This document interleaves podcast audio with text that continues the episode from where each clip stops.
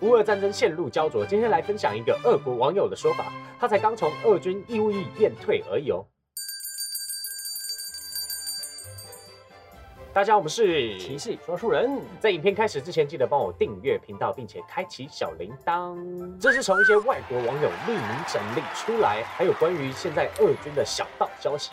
那这是第一期，因为内容有点多，所以我们分成两部影片来讲这件事情。首先呢，现在俄军的很多战俘他们在访谈的时候表示，他们现在搞不清楚到底发生了什么事情，他们自己都无撒撒。对对对对对。另外呢，现在俄国的舆论是反普丁的，呃，好像。打起来就是要让乌克兰听话，对很多右翼分子会觉得普京他想要重回苏俄的荣耀，对对对对对，没错。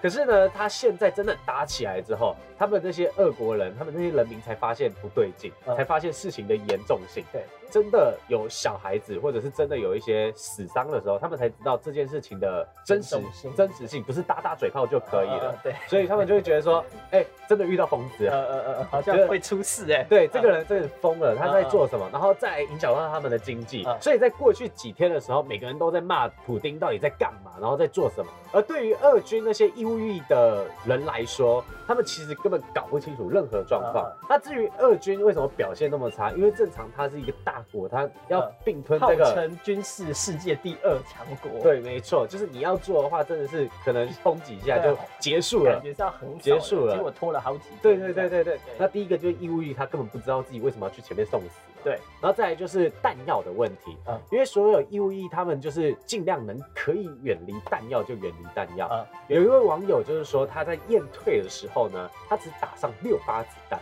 在营区站哨的时候，只有配一把刀而已，就等于说，哎，干我就拿一把刀，然后要跟敌人干，感觉好像他们的站哨跟我们不太一样，他们好像是罚站。对，我们的站哨至少还要配一个枪，配一个枪，可是可以射吗？也不行啊，但但但就是你好歹要装装样子，这种感觉。那他们那些长官怎么去跟他们讲的？是说弹药很贵，所以就是大家拿刀就好。这样，但实际上问题是因为怕义务役会出意外，因为之前就有士兵拿枪扫射自己的同胞的事件。哦，这个蛮战斗民族。对，没错，没错，没错。所以那就有网友提出说，俄国人到底接收到多少真实的资讯？然后那些平民和那些军人，他们是不是有知道说现在第一手消息？可不可以去拿手机来看？对，因为他们一定是被洗脑。对，就是一定是放出假消息，然后不给他们就是正确的指令。我我们知道他们现在俄国银行的状况，然后知道他们交易所的状况。他们现在交易所的状况是说，你今天不能把你面钱拿出来了，哦，所有人都不行，嗯，然后也不能在里面买东西了，嗯，所以你就就被冻结了。所以之前我才看到一堆俄国人通通跑去 ATM 提款，对对对对，排了好几个弯，对对对，所有人都要把钱全部领出来。哎，那那些军人呢？他们到底知不知道这些事情？我觉得是不知道，因为真的知道的话，他们。根本不会在那边，他们就快点去领钱了。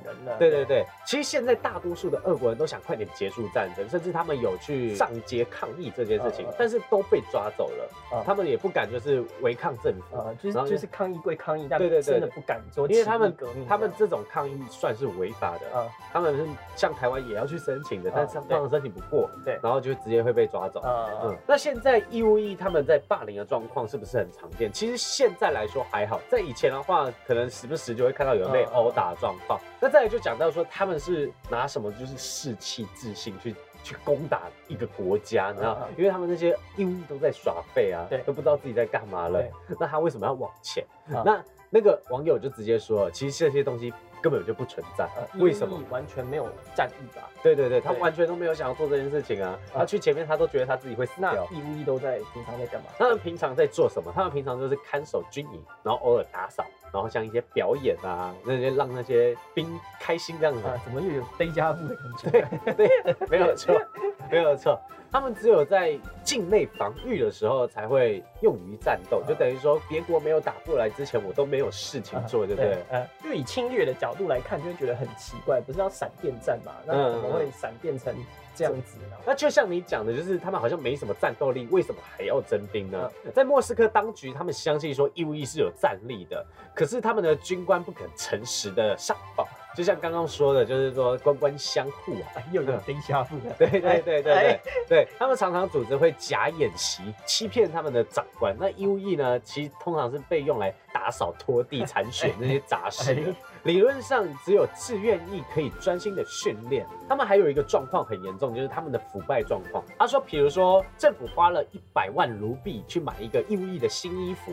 那大概九成都会被摊掉，那剩下一层呢，就是也买不到新衣服，所以就是会拿一些二手旧衣服给他们穿，所以就是这个状况，他们会觉得说，好像我们真的是很穷，不能打这样子，然后又没有接受训练，然后我去前面到底要干嘛这样？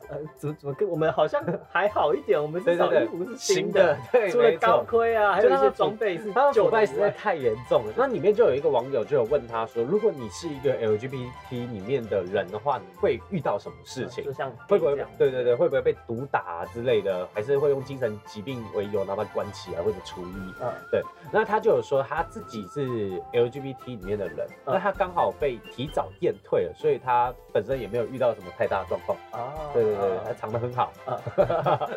那现在他们人民是怎么看待他们自己国家的？在中年或者是年轻人，他们对苏联其实就没有什么好感了，因为。你在其他地方都可以听到说苏联是怎么去跟呃对对别的国家，这这我觉得很正常了，正常。对啊对啊。但我蛮意外，就是哎，居然年纪大的年长者他们的退休金是还可以保留的，嗯嗯，这就就好像什么国民党撤退来台，然后他还继续领中共的薪水，对对对对对对，一样奇怪，就可以领那些劳保健保这样子，对对对，都还可以领。在苏联他们现在的状况下，他们都会对外声称他们是一个很民主的国家，但其实俄国已经腐败到根了，他们连选举都不公平了。在九零年代之后，可能有稍微好一点。苏联刚解体的时候，对对大家有一种意识说，哎呀，我们要改过向正这样。对对对对对对。但实际上根本不是，像他们为什么那个普丁会上来，就一直是一个非常不民主的一件事情了。对。那我还想到一件事是，他们在战争当下是可以使用自己的手机的吗？因为我们的话，我们手机都是要收收收起来保管嘛。对，那其实跟我们一样啊，就是他们义务役其实禁止带智慧型手机的。对，那没有错。那虽然是这样子，大家也都是偷偷会带着的。对，就是大家都会有两台手机，一台缴上去，一台自己。没有，我都缴上去。哦，是啊。